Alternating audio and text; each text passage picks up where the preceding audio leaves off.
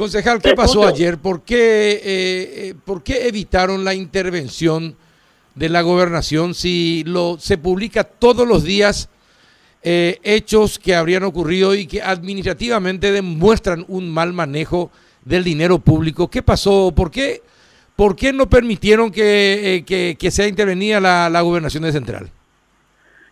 Y Carlos, porque simple y sencillamente nos ceñimos eh, al, a la norma madre que emana de la Constitución Nacional, ¿verdad? Dice el artículo federal 176, el que habla de las intervenciones de los gobiernos, tanto municipales o departamentales, y en el inciso tercero habla de que indefectiblemente debe de existir un dictamen de la Contraloría que dé muestras fehacientes de que las denuncias que se efectuaron son ciertas, ¿verdad? Primero que nada por ello y segundo por la vigencia también de la de, una norma de rango constitucional que es el principio de inocencia, ¿verdad? Eh, nadie puede ser culpable hasta que sea demostrado eso y nosotros eh, tenemos una denuncia formulada por un particular en relación a una adulteración de su factura en donde el propio afectado concurrió hasta la sede del Ministerio Público a formular su denuncia.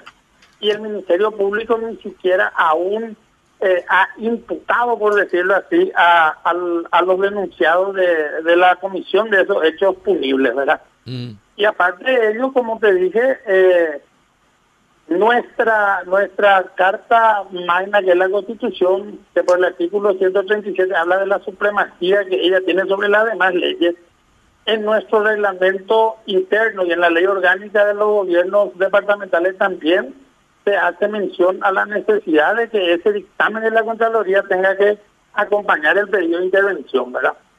Y ese fue el motivo, yo creo que la, la, la, el fondo de la cuestión, lo que vos mismo me estás diciendo, cuando, cuando hay tantas denuncias y compañía, el fondo puede estar ajustado, pero la forma no, yo creo que los colegas que proyectaron ese pedido este, se apuraron en demasía, tuvieran ellos este, encargado un poco de, de que el dictamen se apure porque también dice en una parte creo que eh, la reglamentación que la Contraloría tiene tres meses desde que llega la denuncia para que emita su dictamen, ¿verdad? Y amena ello, eh, se hubiera por lo menos eh, solicitado la conformación de una comisión de investigación de ilícitos y esa comisión hubiera elevado un dictamen y sugerir que la misma sea remitida a la jurisdicción penal ordinaria. Todo ello contribuyó para que hoy eh, la bancada colorada, la cual yo lidero, ¿verdad? Eh, no acompañemos el pedido de intervención. Rafa, ¿alguna consulta? Sí, ¿qué tal, concejal? Muy buenas tardes. Hola, eh, y muchas gracias por su tiempo.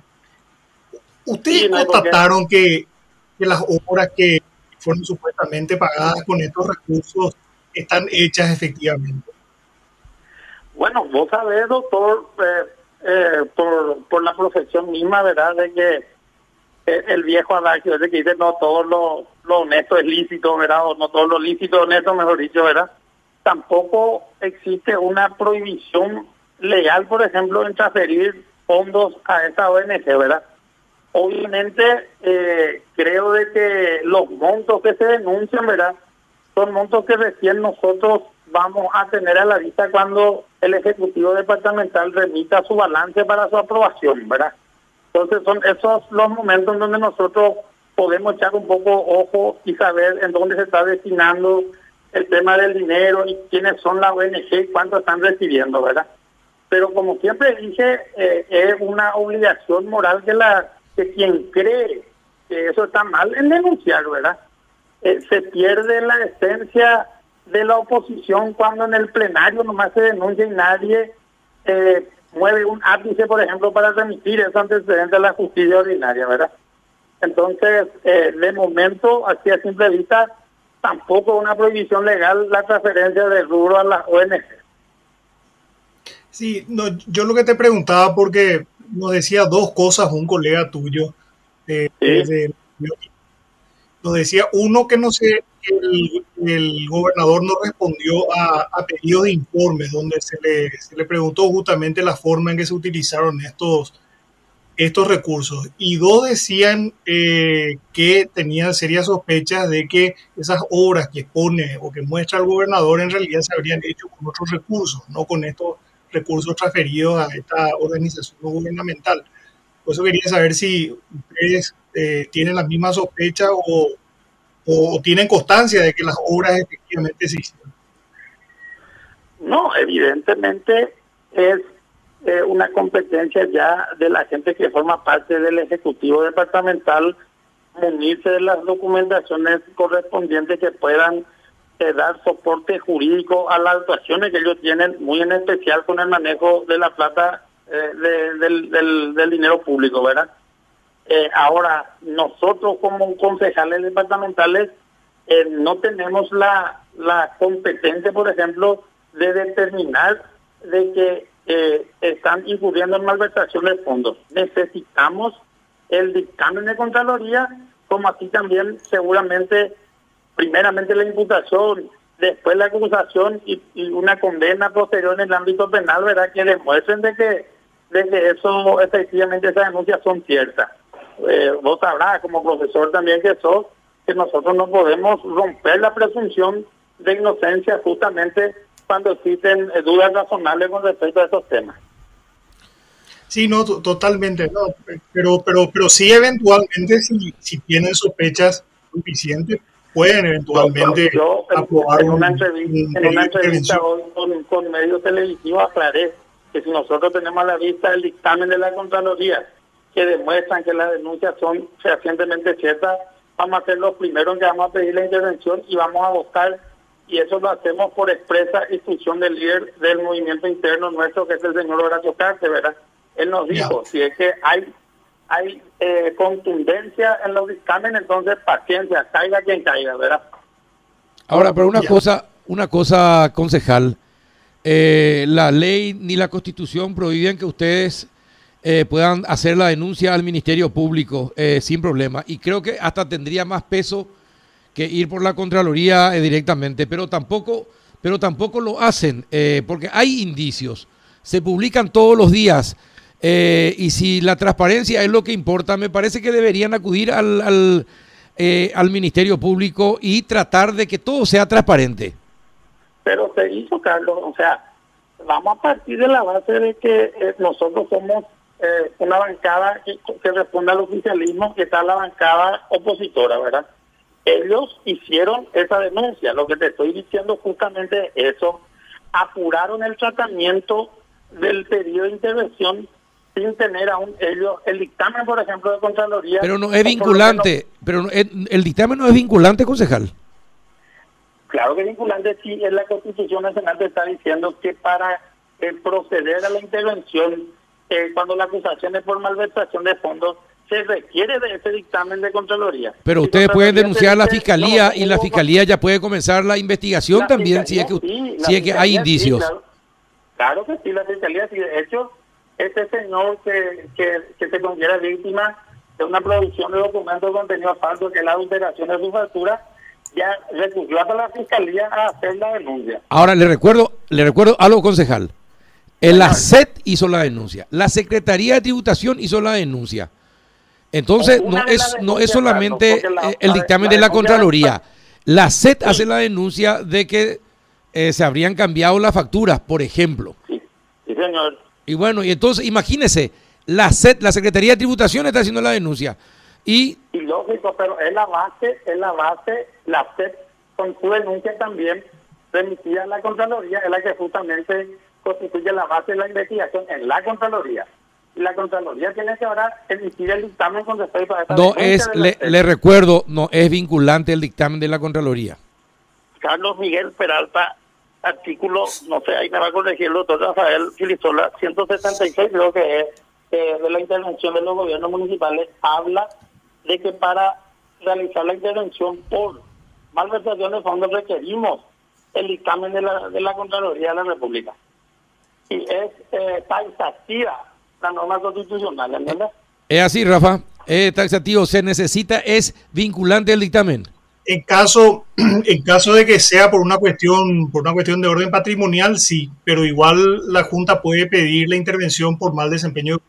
Son dos causales que establece el 176, creo que. Claro. Bueno, pero la, la argumentación jurídica nuestra, a la cual creemos que nos apegamos con, con todo el tinte legal, justamente rechazó ese pedido en base a lo que dice esa norma constitucional. Aclarando de que si bien llega un dictamen donde se da cuenta de que las aseveraciones de la denuncia son válidas, vamos a hacerlo primero en acompañar del pedido de intervención. Eh, Concejal. ¿Me permitís, Carlos? Sí, adelante, Adela, claro, tú cualquier cosa. ¿Qué, opinión le causa cuando la concejal María Sixta Estigarribia, que también estuvo por el rechazo de este pedido, que también pertenece al mismo partido del gobernador. Dijo que es una casualidad que el escándalo, este escándalo que salpica hoy sobre el tema de las facturas clonadas, haya estallado antes de las elecciones municipales de octubre. No, pero ya, ya cae dentro del ámbito de la suspicacia primero que nada tenemos que entender de que un pedido de intervención no significa ya el la separación del cargo de gobernador. Eso tiene que resolverlo obviamente la Cámara de Diputados, ¿verdad? Eh, legalmente, si es que eh, se consigue, por ejemplo, antes del 15 de agosto separarlo del cargo, eh, creo que tendría que el Tribunal Superior de Justicia Electoral volver a llamar a elecciones para completar el mandato, ¿verdad? Si es después del 15, porque se van a cumplir ya tres años, la Junta va a poder designar a su reemplazante. Pero acá dentro del ámbito de la suspicacia que justo a tres meses las elecciones municipales en el departamento central, donde evidentemente hoy hay una supremacía de municipios en manos del Partido Liberal, verá se tenga que dar, se tenga que dar esta situación.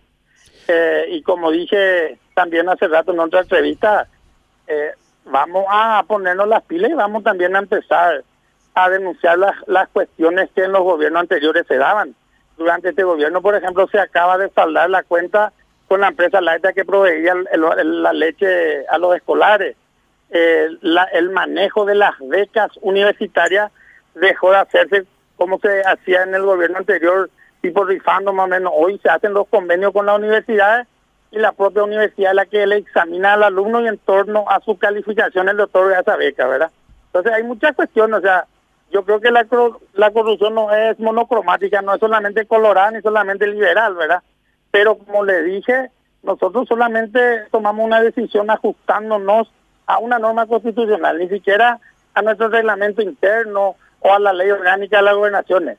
La propia Constitución Nacional dice una cosa y eso es lo que hemos hecho. Y nos llamó la atención que se haya adherido a ustedes el liberal Mario Aguilera, que es el presidente de la Junta, ¿no? Mira, Adela, en, todo este tiempo, desde que empezó el mandato del gobernador Hugo Javier, eh, hubieron posicionamientos muy importantes en la Junta.